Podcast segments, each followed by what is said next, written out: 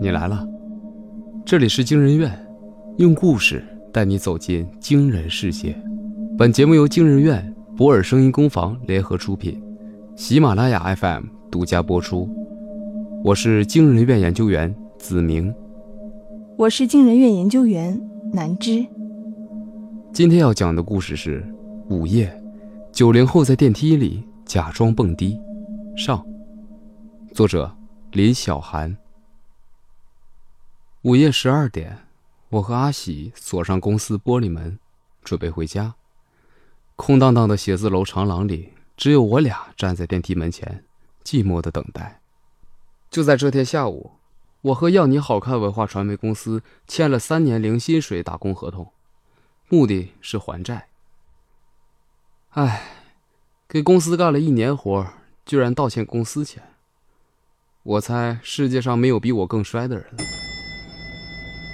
叮一声，电梯到了。阿喜拉着我走进电梯间，我靠在电梯门上，胳膊一不小心敲到了最高的二十四层按钮。与此同时，阿喜按下了负一层。于是，电梯同时亮起两个按钮，这也没什么。我靠在电梯间里，继续唉声叹气，伤春悲秋，生无可恋。直到后来，我忽的看到电梯指示灯上不断跳跃的数字，居然变成了二十五、二十六、二十七。这座星河路四百四十四号写字楼最高层不是二十四楼吗？疑问还没来得及说出口，电梯间一阵摇晃，灯光闪动。我只觉得身子在急速下降，本能反应之下，我抓着阿喜大声喊道：“救命啊！电梯坏了！”阿喜傻了，张大嘴，呆呆看着电梯指示灯一动不动。这时，电梯里的灯开始发出呲啦呲啦的声音，灯光忽明忽暗，照得阿喜的脸上一阵黄，一阵白。电梯在急速下降。我开始盘点人生。一年前，在好友阿喜的力推下，我入职了要你好看文化传媒公司。公司就在惊人院对面那栋灰色写字楼第十三层。主要是做活动策划和后期执行。结果倒霉的是，每次活动现场都会出现状况。好在问题不是太大，每次都能逢凶化吉。直到这一次，惨了。音响已经调试好，可是那个投资方指定的千娇百媚的春花小姐拿起话筒，刚说了半句话，现场喇叭里就传来我和阿喜打电话的声音。告诉你啊，刚才说话打了个喷嚏，鼻子就歪了，他肯定整过容。春花小姐花容失色，颤抖之下掩面疾走，话筒掉在地上，强烈的笑声差点震聋了现场所有人。我隐约记得后面还讲了各种大逆不道的话。总之，当我蹲在后台唾沫横飞、茫然不知的时候，就被人劈头盖脑揍成了一只猪头。猪头就猪头吧，只是这只猪头不但被老板扣了当月工资，还欠了公司二十万元，支付春花小姐的精神损失费。不然春花就要我好看。我无路可走，只能点头。电梯继续急速下降，我胸闷恶心，眼花缭乱，拼命按着电梯里的求救按钮，但并不管用。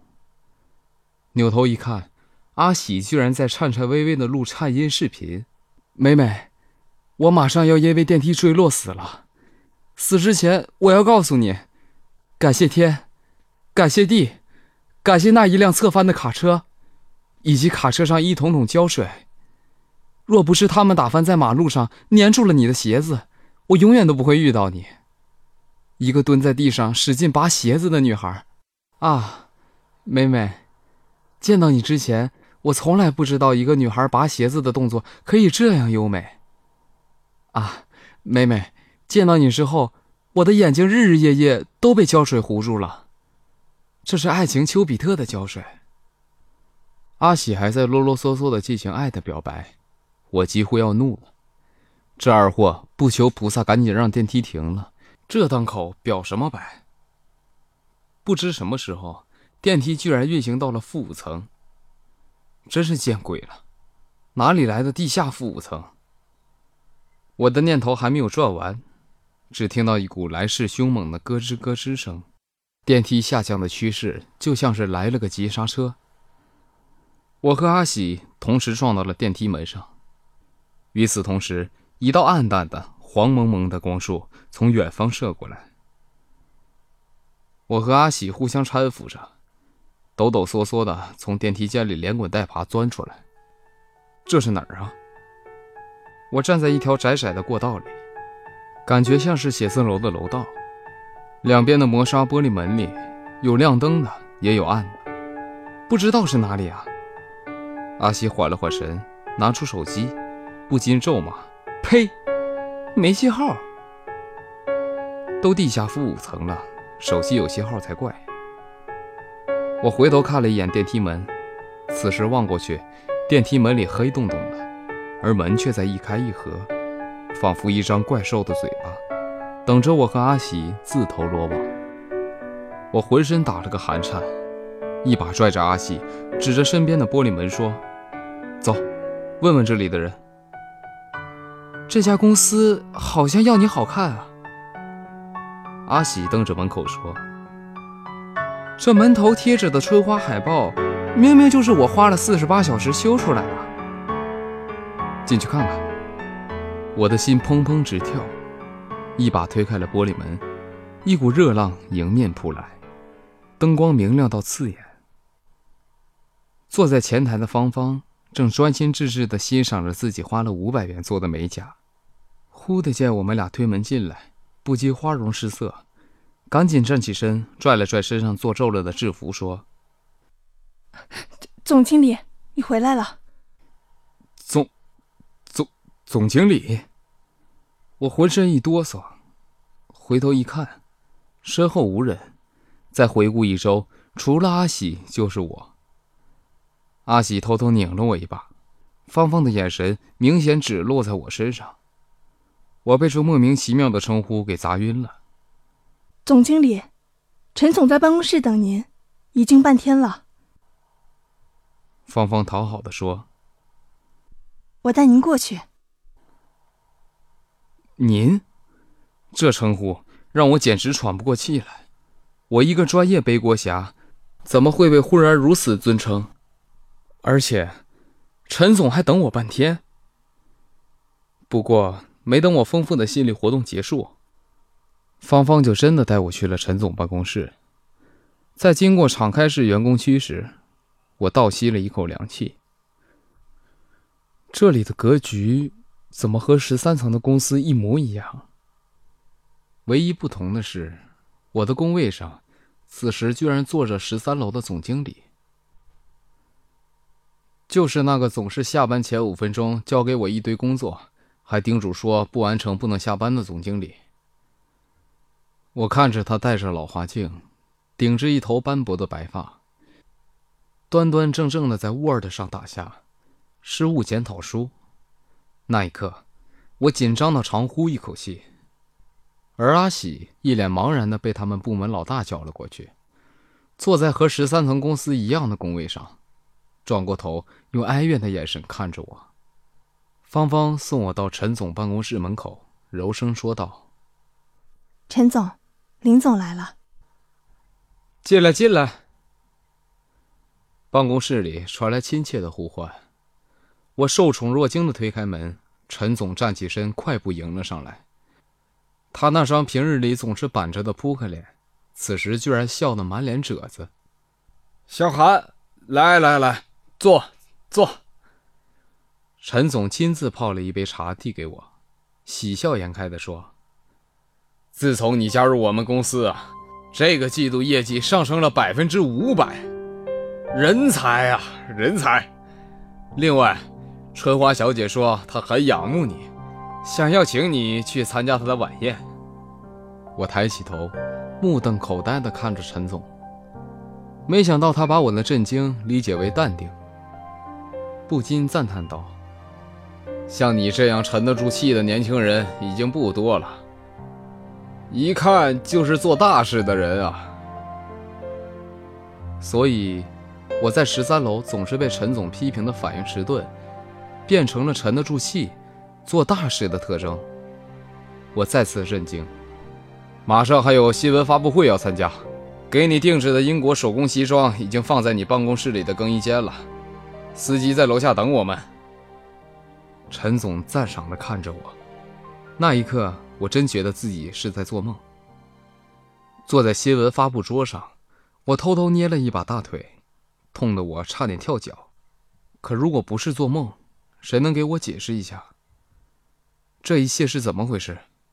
媒体的闪光灯在拼命闪烁，车花小姐总是黏着我，她还当着很多人称赞我是策划界的奇才怪才，五百年才出一个超级人才。哦，对了。此时的春花小姐可比十三楼活动里的那个春花小姐闪耀多了。原本她不过是一个三四线的小角色，可眼下却是闪闪发亮的大明星。新闻发布会结束后，我们去参加了庆功宴。觥筹交错中，我喝得醉醺醺的。金色大厅里到处都是美酒佳肴，还有各行业的精英。他们个个都对我微笑示好。还有人在背地里，哇！又有人在背后夸我厉害。我在十三楼苦苦追求的一切，在这里居然不费吹灰之力就获得。我美滋滋的端着酒走到酒店阳台上，不经意间看到阿喜拉着一个女孩的手在飞奔。这个女孩，我眯起眼睛仔细一看，这不就是阿喜心心念念的美美吗？我心中一乐。手一抖，酒杯里的酒泼到了楼下。谁呀？不长眼，往下倒水！一声怒吼忽的从楼下传来，我吓了一跳，然后眼前一亮。怎么？天亮了？天没亮，是灯亮了。我和阿喜躺在医院病床上，胳膊上正在打吊水。所以，我这是到了哪里？啊，醒了醒了！是芳芳的声音。我努力看着她，脑袋一阵痛。也不知道你们俩瞎跑些什么。幸亏敬人院的保安大叔看到你俩倒在负一楼电梯口，不然你俩指不定要躺到什么时候。芳芳抱怨道：“好了，既然你们醒了，我就回去交差了。”哦，对了，陈总说，医药费公司不能报，你们自己承担。什么？我瞪大眼睛道：“我们是加班出事的，不算工伤。”芳芳瞟了我一眼，撇嘴说：“别问我，不知道。”说完，她挺直了后背，踩着红色小羊皮鞋走了，手上的美甲和记忆里的一模一样。对吗，这才是我认识的芳芳。可是，这怎么又一下子回到了现实？病房里，我和阿喜，你看看我，我看看你。过了一会儿，异口同声地说：“我做了一个梦。”俩人一呆。我试探着说：“我成了总经理。”阿喜瞪大眼睛：“我还是美工。”我的心咚咚直跳。你和美美好上了。阿喜咽了下口水。你参加了庆功宴，这是梦吗？沉默良久后，我俩再一次异口同声地说：“这么巧，我们做了一个相同的梦。不过这梦做的实在太销魂，实在让人无法忘怀。尤其是当我又熬夜在办公室里写检讨报告的时候，想到梦境，真是难过。阿喜也好不到哪里去。”美美始终不肯答应做他女朋友，这快要逼疯他了。如果能再做一次那么甜美的梦，我想我们死而无憾。一个星期后，午夜十二点，我和阿喜站在电梯门口等电梯。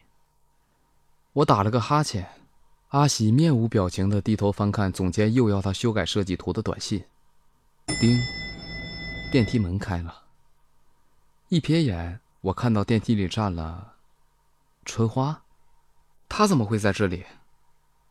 我吃惊地看着她，春花尴尬地笑了笑，轻声说：“你们不进来？”“来来。”我咕哝着走进电梯间，阿喜也有点窘迫。他刚才还在抱怨自己给春花修图，修的都快成斗鸡眼了。电梯门关上，我和阿喜同时想要按一楼，结果昏头昏脑中，我按下了负一楼的按钮。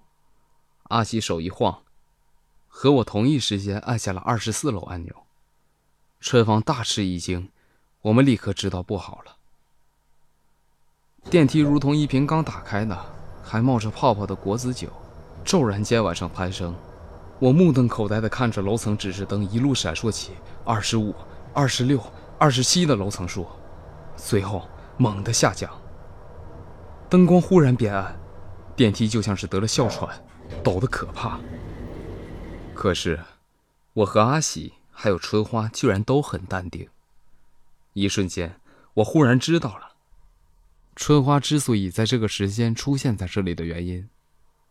所以，真不是我和阿喜在做梦，对吗？猛然间，电梯毫无预兆的停下，门开了。一束暗淡的黄色灯光，像上次一样，从远处照来。